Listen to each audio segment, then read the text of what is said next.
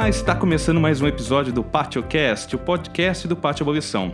Hoje trazendo dois novos convidados para continuar o papo periódico sobre coronavírus. Primeiramente, o Dr. Christian.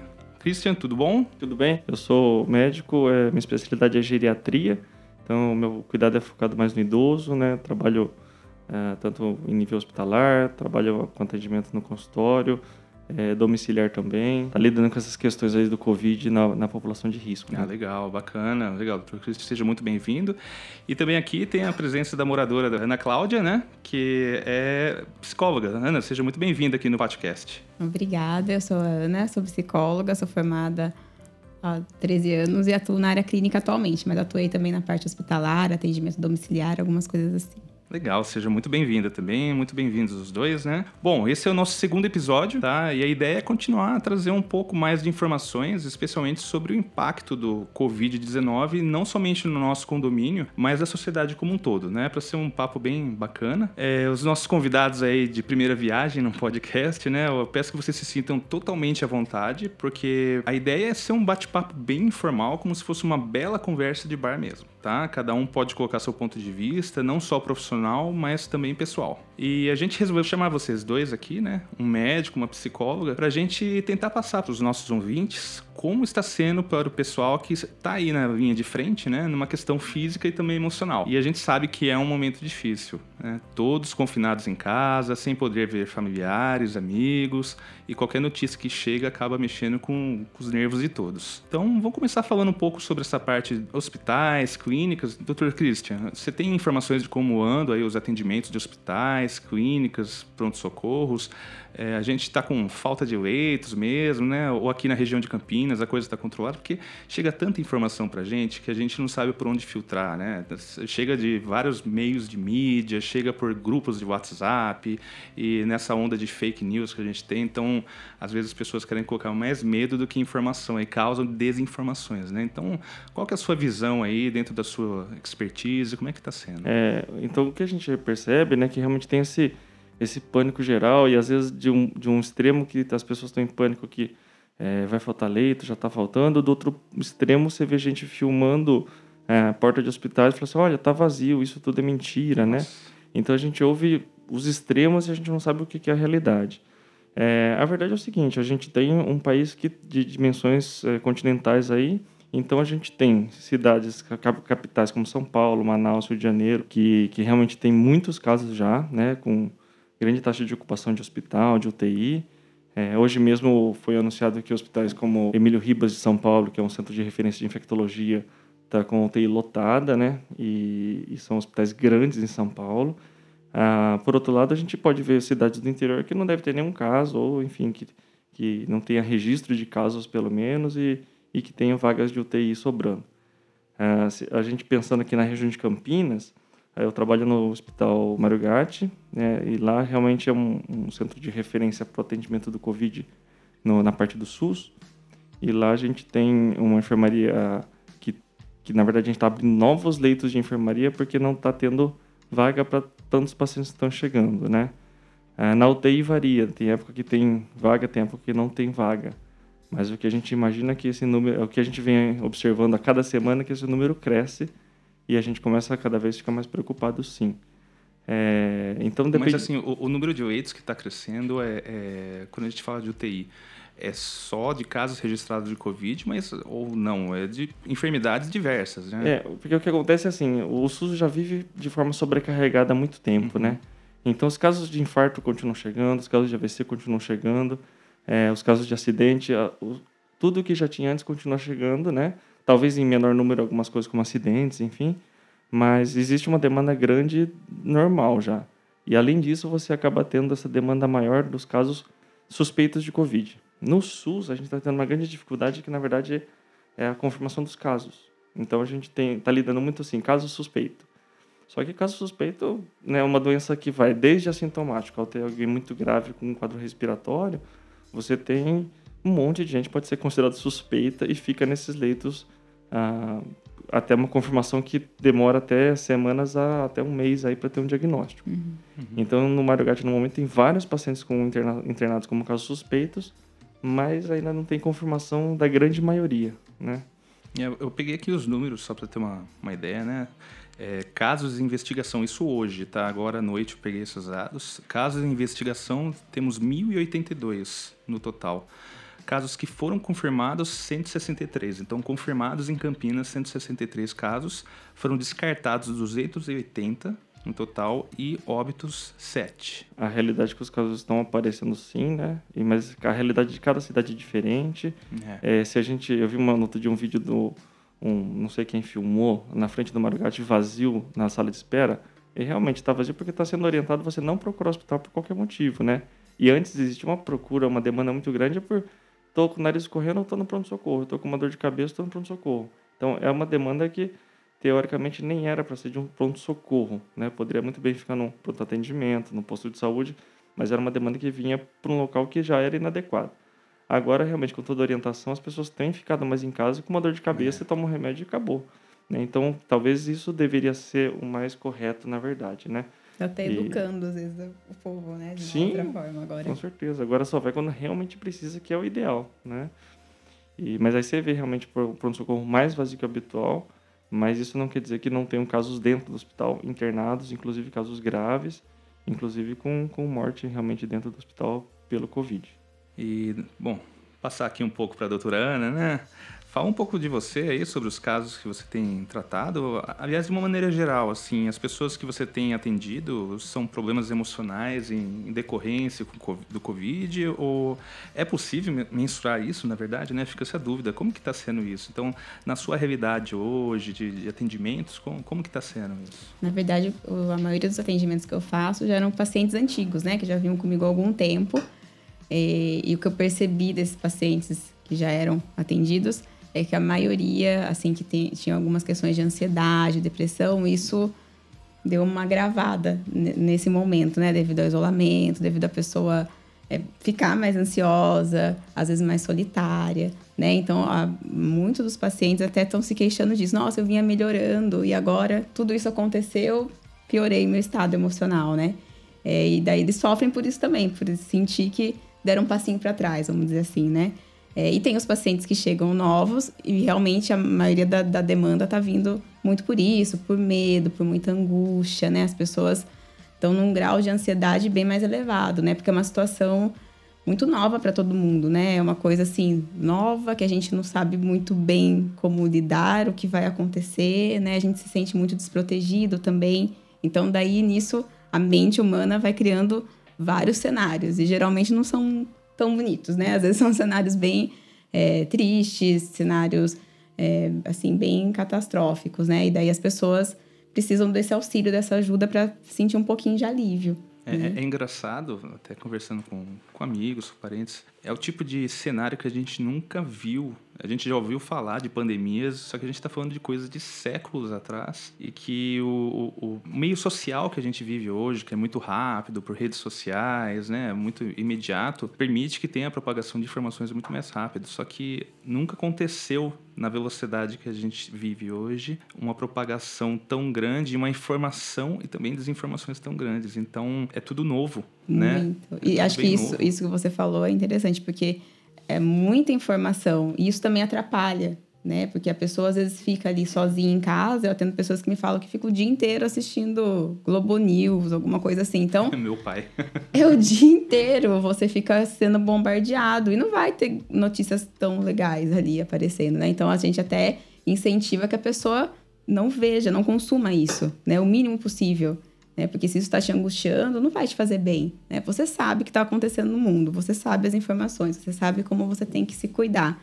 Então, acho que isso basta, né? E, tentar, assim, ver outras coisas, né? Ah, uma vez por dia eu vou lá ver como é que estão as coisas. Ok, se isso não te angustiar, tudo bem, né? Mas não é o nível de informação que eu vou ter que vai mudar a situação, né? E isso para muitas pessoas tem angustiado demais. É, parece que as, pessoas viraram como se fossem plantonistas, né? É Elas têm que receber todo o nível de informação no mínimo detalhe e repassar para todo mundo. E repassar para todo mundo e às vezes as, as fontes que eles pegam é uma única fonte que às vezes tem um formato editorial bem fixo, né? Então, é esse formato editorial, às vezes um pouco mais sensacionalista, ou então é um pouco mais informativo. E é legal você ir buscando de várias fontes, mas também, ao mesmo tempo, usar isso com parcimônia e tentar né, é, não consumir tanto volume que deixa você tão down, né? Tão, É. tão para baixo. E é engraçado que a gente, né, tá, minha, espo- minha esposa também é médica e a gente tá lidando com esse estresse de estar enfrentando isso, de toda hora se colocar máscara, óculos, gorro, né, parece um astronauta e toda vez a gente tá indo muito, às vezes, angustiado pro trabalho, principalmente quando é no hospital, né. E, e no outro dia a gente falou assim, ah, vamos assistir um- uma série, né. E, e a gente pegou uma série bem, parece novela das seis, uma coisa bem leve, assim, né. E eu falei, nossa, né, é bom, parece que eu vi alguma coisa que que a gente sai meio leve, né? A gente só ouve notícia ruim, a gente só fica preocupado o dia inteiro. E aí depois a gente assiste uma série bem água com açúcar, parece que a gente se sente mais leve, mais esperançoso também, né? Ainda mais vocês que estão ali lidando, né? Porque a gente tá aqui ouvindo. Vocês olham de frente a situação, né? Então, acho que essa angústia, assim, é, acho que vem de um jeito diferente também. Por isso que é importante ter essa fuga, assim, né? De Sim. pensar outras coisas, de ver outras coisas, né? Pra não ficar tão pesado, assim, né? E, e, né, a gente, é, como geriatra, eu vejo toda hora, ah, a minha população que eu atendo é a grupo de risco, grupo de risco. Só que você vai vendo, né, que tem pessoas que estão fora do grupo de risco que estão morrendo, que estão internando, né? E mesmo que fale assim, ah, paciente, morre a minoria num grupo jovem, sem doenças, mas se a gente pensar, o risco de complicação e de internação, mesmo que depois tenha alta, também é, é, é uma população que está suscetível a isso, né? Então, quando a gente está atendendo, a gente está toda hora meio que preocupado se a gente também não vai pegar, mesmo não sendo população de risco, né? E isso angustia muito também. é. Aí, assim, ó, é, a gente também fazia terapia e tal, mas agora tá meio suspenso com tudo isso, às vezes só, é, talvez, fazer terapia por vídeo, né? Isso. É, mas, assim, nisso tu, é, são coisas que também afetam a gente, né? Sim. Uma pergunta que eu tinha também, eu acho que isso aí é uma, é uma das coisas também que corre e acaba até querendo justificar para muitas pessoas. É, a Covid é um, é, um, é um grupo, já a gente conhece aí há muito tempo, né? Pelas coisas que eu li, desde a década de 60 a gente encontra aqui no Brasil e espalhado no mundo, né? Fora também os que passaram, SARS, tá tudo relacionado. É, o que eu vi muito, e eu vi isso com muita ênfase, a Covid-19 é uma gripe, assim como a gente já conhece, só que pela mutação que ela sofreu, o grau de contágio e propagação que ela tem é uma coisa que nunca foi vista antes. Então, da mesma forma que você tem os sintomas é, que são muito próximos do que você teve com outras variações do Covid, essa variação do Covid-19, ela tem esse alto grau de contágio. E por ter esse alto grau de contágio, por ser fácil de eh, a pessoa ser contagiada e fácil de propagar isso, acaba sendo um agente potencializador, Sim. né? Então, é correta essa forma ou a gente está falando realmente de uma doença que é, ela traz mais mortalidade pela sua mutação? O, o, o que- o que é pior nela? Essa mutação e a mortalidade que ela traz ou o contágio que vai fazer aquela clássica, é, aquele clássico aumento daquela curva que a gente não vai conseguir atender? É, acho que o grande problema acaba sendo realmente essa propagação da doença, né? Se a gente pensar, é, é que a gente não se dá conta, mas até porque não, não são números que apareciam tanto, mas qualquer gripe, influenza, seja H1N1, seja outras gripes, matam muita gente todo ano, né? No Brasil, esses números são, mais, são, são menos confiáveis, mas tem dados americanos falando de, de mortalidade muito alta, de mais de 60 mil pessoas morrendo nos Estados Unidos no ano por conta de gripe que é comum, né? E assim, isso não é tão noticiado. Então, às vezes você ouve até notícia, fala assim, é, fala que o, o, o tal do Covid tá matando muito, mas quantas pessoas morrem por ano, por mês aí de infarto, de AVC, de acidente, de gripe comum? Então, às vezes a gente ouve na, na mídia essa, essa tentativa de mostrar, estamos fazendo um, um pânico exagerado com Covid, porque outras doenças também matam muito, mas é verdade, né? Outras doenças matam muito, igual a influenza, mas só que você está somando uma doença que mata muito num sistema de saúde sobrecarregado. Então, e, e, e tá matando muito por quê? Porque se você for ver a letalidade da doença, não é tão grande nas populações de risco menores, né? Só que o problema é assim, se você tiver uma doença que mata 0,1%, 0,5% numa população jovem, mas pega, sei lá, 100 pessoas, é uma coisa. Se você pega milhões de pessoas, né? Esse 0,5%, 5% acaba sendo um número gigantesco, né? Então, é, acho que o grande problema que a gente tem enfrentado é realmente esse grau de, de disseminação que a doença tem, né? Essa poten potencial de, de, de disseminação da doença, contágio, que é o grande problema, né? É, então, é porque esse tipo de pergunta, de questionamento, eu vi que é uma coisa que tomou, assim, um contexto muito político. Acabou colocando, né, político barra econômico, né? Porque, assim, a, até ontem, pelo menos, o nosso ex-ministro da Saúde, hoje a gente está falando Hoje é dia 17, né? 17 de abril. E até, até ontem, é, o nosso ex-ministro da Saúde, o Dr. Luiz Mandetta, né? A recomendação que ele colocava era uma réplica um tanto quanto literal, assim, com pouca interpretação socioeconômica do que era falado da OMS, que é a Organização Mundial da Saúde, né? E agora o novo ministro aí, o Nelson Take, né? Take, Teixe, não sei como se fala ao mesmo tempo que sinaliza como positivo é, o isolamento que via sendo adotado, ou, ou, seja, horizontal, né? a gente até conversou isso aqui um pouquinho antes de começar o podcast, e deixa entender que as ideias vindas do Poder Executivo né, é, serão mescladas com essas pouco a pouco, ou seja, uma, uma tentativa de diminuir o isolamento vertical, desculpa, é, diminuir o isolamento horizontal e tornar ele um pouco mais verticalizado, né? Trazer um reaquecimento da economia e movimentar ela, né? Então ele traz também, né, um, pelo menos na entrevista ontem ele comentou um pouco da repercussão. Ele falou assim, eu não, eu não, a economia fica com o Paulo Guedes, mas é, da minha da minha área, da minha pasta, ele falou assim, eu quero saber qual que é a repercussão que a economia vai ter na saúde também, né? Então ele falou assim que, por exemplo, é, pacientes que têm doenças que não estão controladas, seja infarto, seja é, outras doenças que a falta do dinheiro vai fazer diferença no tratamento, por exemplo, de um câncer. Né? Então as pessoas uhum. vão morrer do câncer porque a economia foi tão mal que isso teve repercussão no final na saúde da mesma forma. Né?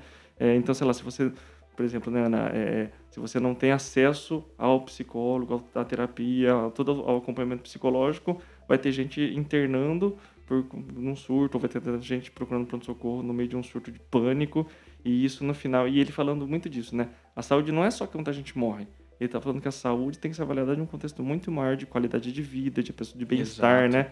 Então, se a gente está falando que o prejuízo econômico é mais, acho que uma preocupação que a Ana deve estar tá vendo também, né? De, de como que esse impacto econômico vai sobrecarregando mais ainda o, o, psicológico da pessoa, né? É um outro ponto que tem sido muito falado, né? Porque muita gente perdeu o emprego, muitas pessoas vão ficar sem o plano. Então, a preocupação não está só com a doença, está com todo esse cenário que está trazendo junto, né? Então é uma angústia muito grande. Assim, ah, meu filho perdeu o emprego, minha filha, como que a gente vai fazer, né? Então, a gente vê que é, é muito mais amplo do que a questão a doença vai cair em cima de outras questões, né? Mas é aquela coisa, acho que não tem, é, assim, a, a, perda econômica dói, né? A perda econômica é difícil, né? Muito difícil, mas a perda humana dói mais na gente, né? Então, acho que no momento, lógico, é muito difícil lidar com a, com a questão financeira mais estrita, né? Mas acho que a gente tem, nesse momento, que priorizar a vida, né? Até porque sem a vida não dá para continuar muita coisa depois, né? E pensar que cada pessoa que tá indo, porque a gente olha o número, né? A gente pensa assim, ah, tantas pessoas, tá, parece estar tá longe da gente, uhum. assim, né? Mas imagina, cada pessoa que morreu ali, quanta gente em volta tá sofrendo. Não é só, sei lá, mil mortes, dois mil, é, é muito mais gente que acaba morrendo junto, sabe? Porque morreu um pai, mas morreu um filho também. Morreu. Para aquela pessoa, morreu muito mais, né? Quem ficou. Então a, gente tem que entender isso, né? Que parece que é muito distante, parece e não é tão distante. E talvez as pessoas só sintam quando chegar mais próximo, infelizmente, porque muita gente não tá dando muita importância também, eu acho, né? Talvez por isso, porque está muito distante ainda. Eu vejo pessoas super preocupadas e fazendo todos os cuidados e pessoas que às vezes estão assim, isso aí é, é besteira tal, né? Porque está longe, né? Não sei. Infelizmente, algumas pessoas só vão entender quando chegar mais perto, né? É, é engraçado, né? Falando da repercussão. Assim, quando alguém morre, não é só a pessoa que morreu que está sofrendo. Toda a família está morrendo junto um pouquinho, né? E é engraçado, é engraçado, é curioso de como que está sendo essas, como estão sendo essas mortes, porque as pessoas têm uma doença que atacam de forma muito rápida. Então, em menos, porque né, quando você tem uma doença que é, um câncer, por exemplo, que vai cometendo ao longo de meses e meses, às vezes até anos, é um processo lento e não sei, Ana pode falar melhor, né? Existe uma adaptação, talvez, aí para esse pra Você vive o luto de uma outra forma, Isso, né? Isso, às vezes até de forma antecipada. Agora, em, em uma semana a pessoa morre, você não tem a possibilidade de vivenciar um velório, o caixão está fechado, e como que, assim, de repente a pessoa não está mais aqui, e o que eu tenho ouvido de alguns relatos, assim, parece que nem aconteceu. Sim. Então, qual é a repercussão psicológica né, desse luto mal resolvido? É um luto mais, assim, drástico, vamos dizer, né? Você não tem o preparo, você não tem como se despedir da pessoa. Então, acho que isso é um tipo de morte mais difícil de ser elaborada, né? Acho que toda morte é difícil. Mas dessa forma, eu acho que é, traz uma angústia muito diferente, você não poder se despedir, porque quando a pessoa tá né, numa fase que ela vai aos pouquinhos, você tem essa possibilidade, né? Mais ou menos um acidente também seria assim, né? Quando a pessoa né, foi, parece que sumiu, assim, se que é mentira. Você preparando se emocional aos poucos, é, né? Então tem, é uma morte mais abrupta, né? E é mais difícil de lidar. E essa questão de não poder se despedir também, né? É muito cultural nosso ter velório, a gente ir lá, a gente se despedir, a gente olhar. E não, não pode fazer isso, né? Então, para algumas pessoas Por também. Isso de contágio. Isso, mais, né? isso cria um vazio muito grande, né? Você fica. Para algumas pessoas, isso é muito importante. Tem gente que talvez não se importe, mas para muitas pessoas isso é muito importante. Então, é, é mais cruel, assim, a forma de, de como acontece, né? E por isso acaba abalando muito mais. E, e mesmo antes da morte, muitas vezes durante a internação não está sendo permitida visita nesses casos. Então, existe esse distanciamento, essa solidão de quem está lá no leito e da família que está longe da pessoa doente, né? Desde a internação. Uhum. Aí, quando falece, ainda você fala assim, nossa, não teve luto, não teve, não teve velório, não teve despedida, você não viu o caixão de, de com a tampa aberta, né? Sim. É muito impactante. Aí. E a pessoa, quando está num processo assim, né, que ela está doente e tal, ela...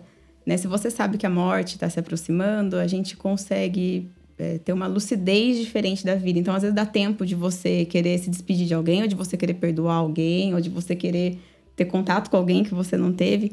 E dessa forma, fica mais difícil, né? Você não pode ter contato, né? Então, é, é bem, bem cruel, né? Uma morte... Eu acho que, né, aproveitando que a Ana está aqui, eu tive algumas experiências que eu queria compartilhar. É, de uma família que eu fui atender uma senhora que ela confirmou Covid, né? Tinha uma suspeita, pediu exame e foi confirmado.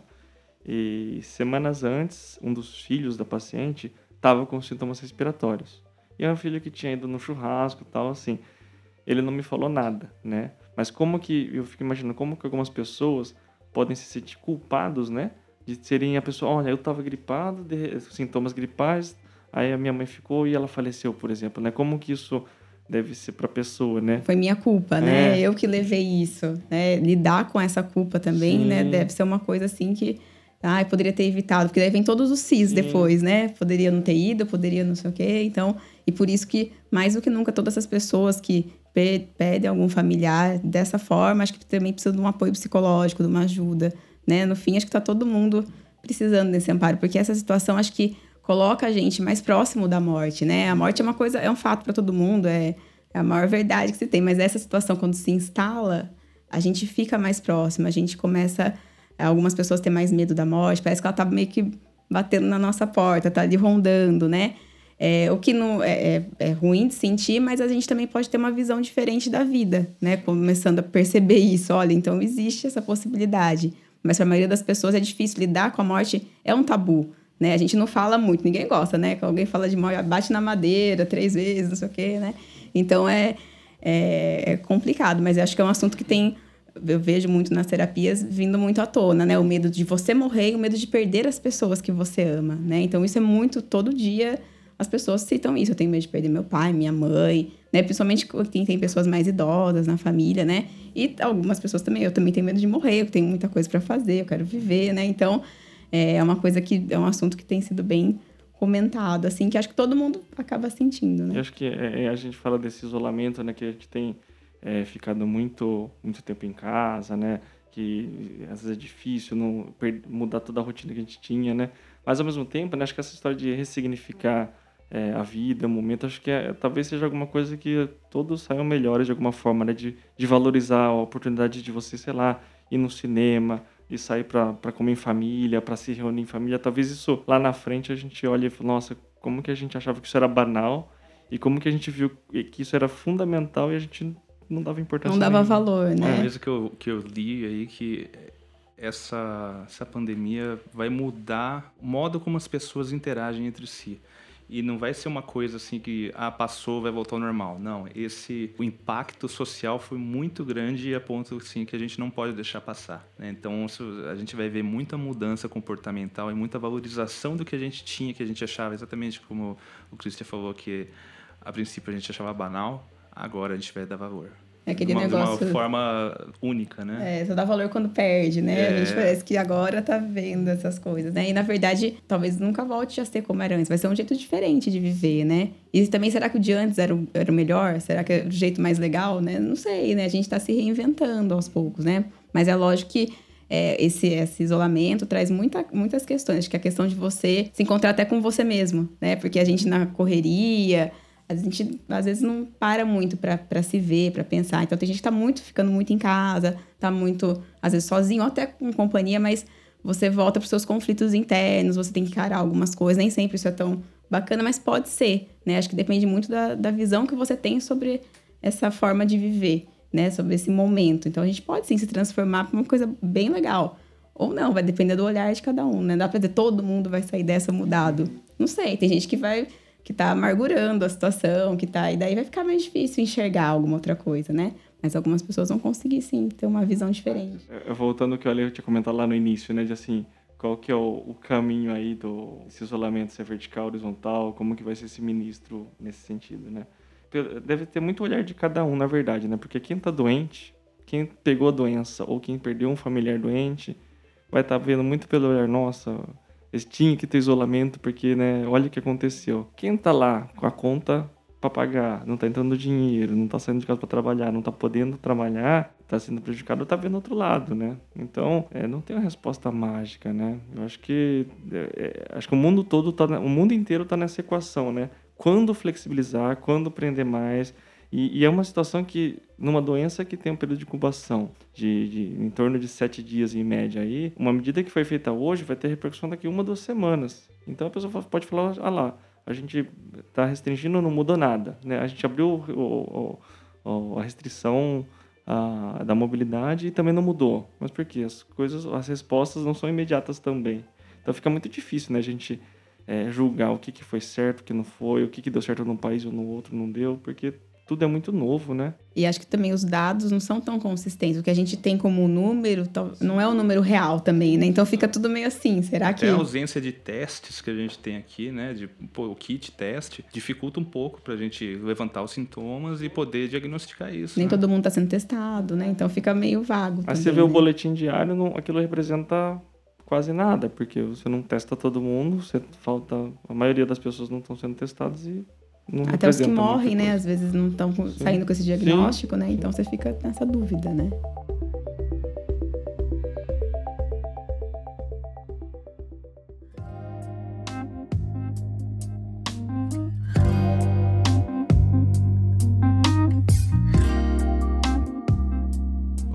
Christian, é, como, como que a gente consegue diferenciar, né? A gente está falando, até falou aqui no bloco anterior de é, ausência de testes para poder diagnosticar, mas a- maior forma agora que o pessoal usa são o, o- diagnosticar os sintomas primários, né? Então, quais, como diferenciar as síndromes respiratórias graves das infecções respiratórias mais comuns? Clinicamente não vai ser possível, na verdade, né?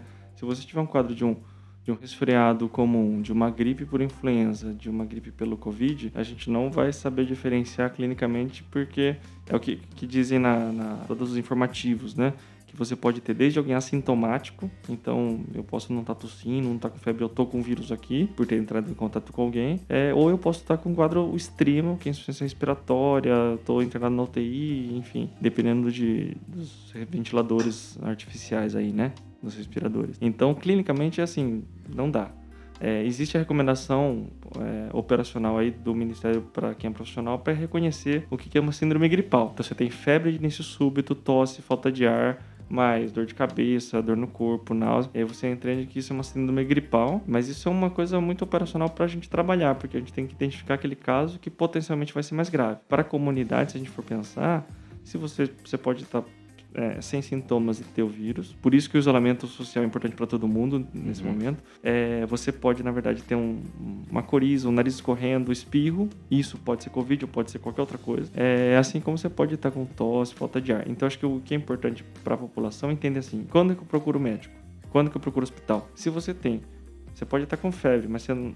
Você tá sem falta de ar, você tá sem. eh, Tem alguns critérios de gravidade, né? Falta de ar, confusão mental, tudo. Mas o que mais o Ministério prega é a falta de ar. E acho que isso, né, Ana, fica difícil até porque como que o psicológico faz você sentir falta de ar às vezes, né? Muito. Eu- Vários pacientes falam, né? Ah, eu tô com falta de ar, não sei o quê. E daí você vê que é uma crise de ansiedade, né? E a pessoa às vezes pensou, ah, devia ir no, no PA, alguma coisa assim. Mas depois alguns conseguem já identificar quando estão com essa crise. Alguns que eu já tava tratando, mas outros não. E daí tudo se confunde. E daí a pessoa que já tá nervosa, porque pode pegar, sente aquele sintoma e fala, nossa, agora, agora é, né? E não. Então, até nesse ponto, a gente tem que trabalhar muito com as pessoas que a gente está atendendo. E até as pessoas ter essa noção, se puderem buscar uma ajuda psicológica, se são pessoas mais ansiosas, para ter esse, esse controle, para ter essa. Controle é difícil falar, né? Aprender a lidar com essa ansiedade, né? Porque o sintoma. É, porque se fosse, ah, se, tiver, se fosse uma história assim, ah, alguma coisa objetiva, né? Se você tiver temperatura acima de 37,8, você tem que ir no pronto-socorro. É fato, você mediu, e foi. Sim. Agora, falta de ar é tão subjetivo, né? Muito. né? Então, se, se a gente quiser pensar, tentar operacionalizar de alguma forma isso de uma forma um pouco mais objetiva, mas também sujeito à ansiedade, é a pessoa tentar contar a respiração do outro em um minuto. Então, quantas vezes em um minuto a pessoa inspira e expira, né? Então, cada inspiração você conta uma vez, se der mais que 24, provavelmente ele está um pouco acima do, do que a gente espera e isso me preocupa. Mas isso também, quem está ansioso vai respirar até 30 vezes por minuto e também não vai ajudar muito, né? Mas eu acho que essa questão do principal motivo para buscar um, uma ajuda médica no pronto-socorro realmente é a falta de ar, tá? Agora, na minha área né, da geriatria, é, isso às vezes cai por terra também, porque tem pacientes idosos que vão ah, manifestar gravidade, às vezes por um quadro de confusão mental ou a pressão começa a cair, por exemplo, a pressão dele é normal, de repente a pressão começa a cair, a frequência cardíaca fica muito alta. Então, na população idosa acaba sendo mais delicada porque a manifestação das doenças ocorre de forma muito atípica. Tem idoso muitas vezes que vai ter um quadro desse não vai ter febre também. É, então, tem um idoso que está com falta de ar e está falta de ar porque descompensou um problema do coração dele. Né? Às vezes está com falta de ar porque o, a, o enfisema dele piorou e não tem nada a ver com Covid. Então, isso tudo confunde muito, né? o medo acaba trazendo outros sintomas, né? Acaba trazendo sintomas que se confundem com que. E o idoso tem uma. É diferente, né? Os Sim. diagnósticos. Outras, é, doenças. outras doenças. Então você tem também. falta de ar por outras coisas também.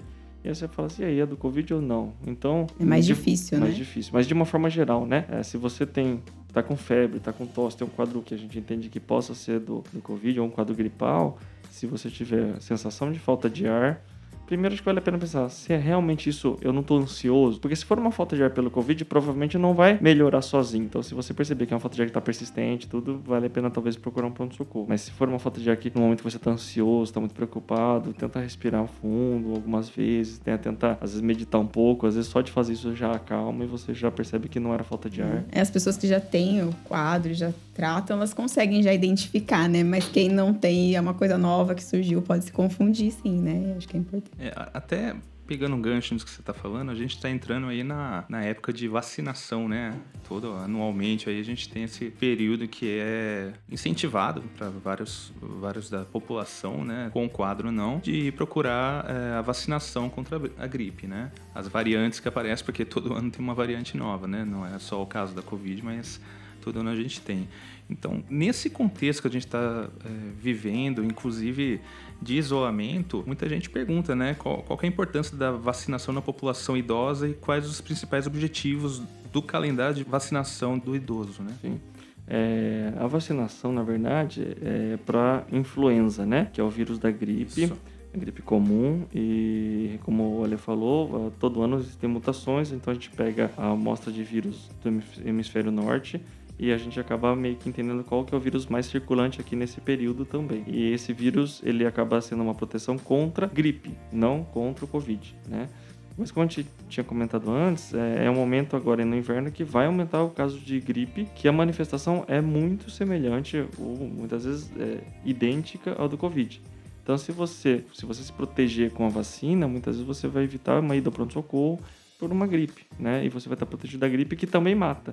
Então, para o idoso principalmente, o idoso que tem alguma doença, seja insuficiência cardíaca, enfisema, diabetes, enfim. Imunidade, imunidade baixa, né? é isso, algum problema de imunidade, você realmente tem algum, uh, você vai ter benefício em reduzir os casos graves de gripe e um consequente menor mortalidade aí por conta dessa causa, né? É, aí às vezes tem aquelas dúvidas, né?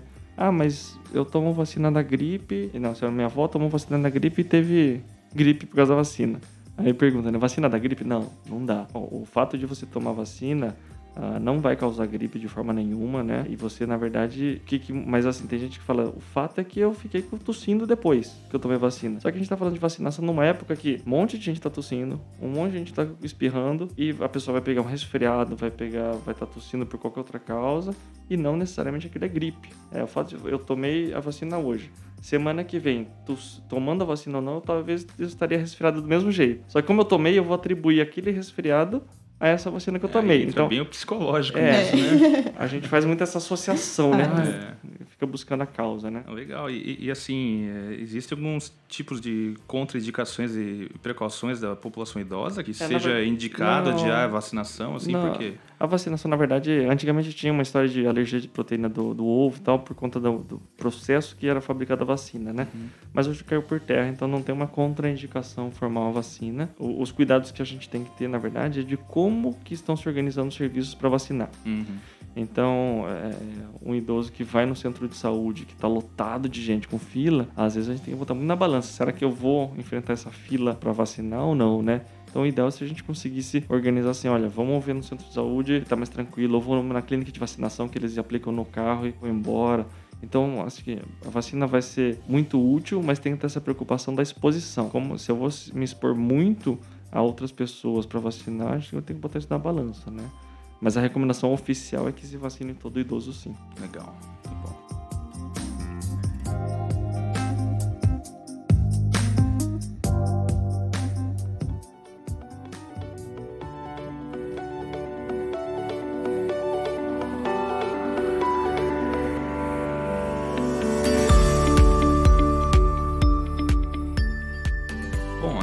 Aqui no, pátio, a gente teve uma movimentação, né, fazer um parênteses aqui, gente, uma movimentação muito bacana de um comitê que foi formado aqui dentro do condomínio, né, para auxiliar as pessoas, moradores, principalmente os que têm mais dificuldade em, em se locomover ou pertencem a um grupo de risco, né? Então, esse comitê foi até citado no, no episódio passado.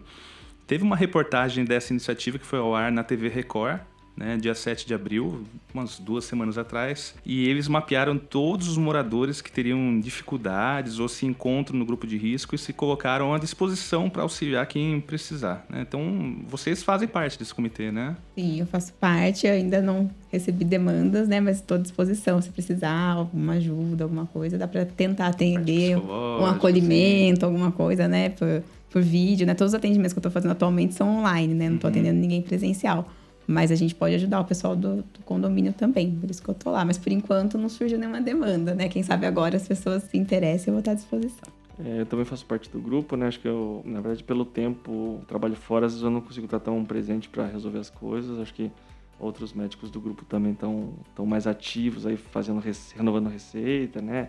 atendendo as demandas que aparecem. E, mas assim, a gente tem tentado focar nisso, né? Tentar ver quando que o paciente pode ficar em casa, é, quando que ele deve ser encaminhado para pronto-socorro. Acho que acaba sendo uma triagem, não um atendimento mesmo, mas uma triagem para a gente direcionar o, o melhor caminho é, para os pacientes aí. E, e, acho que né, tem um, um, essa comissão também tem um papel interessante de, de tentar identificar pessoas que têm maior dificuldade. Né? Acho que tem um grupo também que se propõe a ajudar pessoas que têm uma. os idosos para não sair de casa, né? Exato. É e... o que foi citado, inclusive, na, na reportagem. É, é eu acho bacana. que isso é, é, é, muito legal, porque a gente às vezes olha na rua e fala assim: ah, lá, idoso tá saindo na rua, não aprendeu que é para ficar em casa, não, não, não vê TV, não, não acredita. E aí você tá julgando uma situação que às vezes o idoso mora sozinho, e se ele, ele não for, ninguém vai. Como, ele tem que sair. É. Então, Muitos assim, não tem quem contar, né? Como, então, que como que vai fazer? É. Não tem jeito. Né? Então, uh, acho que isso é uma situação que evita aquele idoso de sair de casa. E tem a outra situação dos idosos que realmente são dependentes, né? Então, a gente vê muito idoso saudável andando na rua para lá para cá, mas uh, tem muito, uma grande parte dos idosos são dependentes de outros. Então, muitas vezes, o idoso que não consegue sair de casa para fazer compra, não, uh, até porque não deveria, mas porque não consegue ter alguma condição física suficiente para ir no mercado, ou uma questão cognitiva suficiente para conseguir fazer as compras e ir no banco e na farmácia, né? Nesse momento é muito importante, né, que acho que a, nossa comunidade do pátio consiga dar suporte para essas pessoas também. Não, é, é, bem bacana, até um, até um momento de reconhecimento aqui, né, que esse comitê conseguiu angariar fundos para comprar cestas básicas, né, e cestas de limpeza para os funcionários que auxiliam aqui no pátio, né? É um total de 23 funcionários que receberam cada um uma cesta de alimentos e uma cesta de produtos de limpeza e higiene básica. Então fica aqui o, o parabéns para todos os envolvidos diretamente e indiretamente que ajudaram na arrecadação dos valores, na definição dos itens, né, que foi uma coisa extensa. Eu até acompanhei um pouquinho isso aí. Eh, vendo, fiquei bem nos bastidores, não tive ativo como vocês, né? Eu e mais um morador, a gente ficou assim mais na questão técnica, questão de TI, de propagação, de auxílio nisso aí, né? Mas no final nem precisou muito porque o pessoal estava bem bem independente, né? Na montagem e entrega das mesmas também, esse pessoal e, e também a todos os moradores que contribuíram, né? Foi um, um número bem expressivo, tá? Para que os funcionários pudessem ter esse auxílio. É legal ver como o ser humano, assim, se mobiliza para fazer o que é certo, né? Eu, eu, acho bacana isso aqui no, no pátio, que a gente é uma comunidade que não é pequena, né? A gente está falando de mais de mil pessoas agora hoje no condomínio. É um número expressivo para você ver para uma pequena comunidade, mas você vê que é, as pessoas têm essa empatia muito forte, né? Quando vê que precisa fazer o correto para auxiliar. É, a gente está tendo muitos exemplos, assim, né, das pessoas solidárias, né? E eu acho que esse é o caminho, porque a gente não tem como resolver o problema total, mas a gente tem como fazer essas coisas próximas da gente, né? E isso já é um alívio, eu tô fazendo algo, né? Porque a gente não consegue. Eu acho que o que pega muito é isso, a gente se sente muito impotente na situação né? O que, que eu posso fazer? Eu não consigo fazer muita coisa. Então a gente tem que se apegar nisso. Eu consigo sim fazer alguma coisa, né? E essa ajuda, por exemplo, foi de grande valia para um monte de gente. Então acho que esse Exato. é o caminho. E as pessoas estão se sensibilizando. E isso já é uma mudança, né? Isso já é uma coisa assim é, interessante essa, da situação. Essa soma dos pequenos, das pequenas contribuições que no todo, quando é somado, traz um, uma expressão muito grande. Né? Isso, exatamente.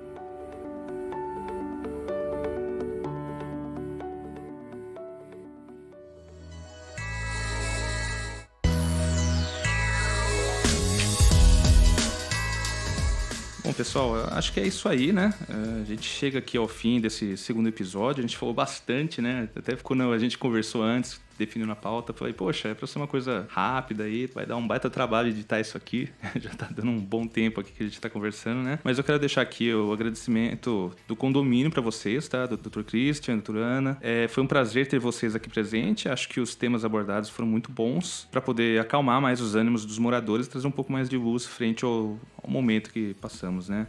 Esses primeiros episódios, é, a gente está colocando um pouco o, o foco maior nesse assunto, né, o Covid, a gente sabe que é repetitivo, até a gente falou aqui no meio do episódio de tentar diminuir um pouco a absorção de tanta informação sobre isso, porque a Ana até pode é. falar isso com propriedade, né? A gente tem que tentar, assim, é, é, uma realidade, não é legal a gente ficar alienado em relação a isso, mas também mergulhar precisa, nisso, é. acho que não é tão interessante, né? Ainda mais a gente sabe que o WhatsApp, essas coisas, tem muita coisa que pode gerar pânico, pode gerar mais angústia ainda, coisas que não são nem realidade. Já gerava né? antes por outras coisas, imagina é, agora, né? né? Então acho que assim, é, não tem uma receita, sabe? Tipo, olha, faça isso que você vai se sentir bem. Acho que cada um é individualidade de cada um. Mas acho que é importante você, assim, tentar criar uma rotina, por exemplo, né? A gente não consegue controlar lá fora, mas eu consigo controlar aqui dentro, ou tentar lidar um pouquinho com isso. Então, muitas pessoas estão se queixando disso, que agora ficam ociosas e não tem nada para fazer. Então, acho que é legal procurar alguma coisa que te dá prazer, que te dá alívio, mas não tem assim o, o que é certo fazer. Cada um vai conseguir achar. Tem gente fazendo curso, tem gente é, ouvindo música, né? Não tem é, uma, uma receita, mas acho que é, se exigir também absurdamente, que algumas pessoas ficam querendo ser mais produtivas e não sei o quê, eu acho que tem que ver o seu ritmo, não tem uhum. é, como a gente falar no geral, tem como ver cada um, né? Por isso que o atendimento psicológico é tão importante, que a gente consegue ver aquela pessoa, porque Exato. tudo é muito genérico, né? Você falar pro geral, é. assim, né?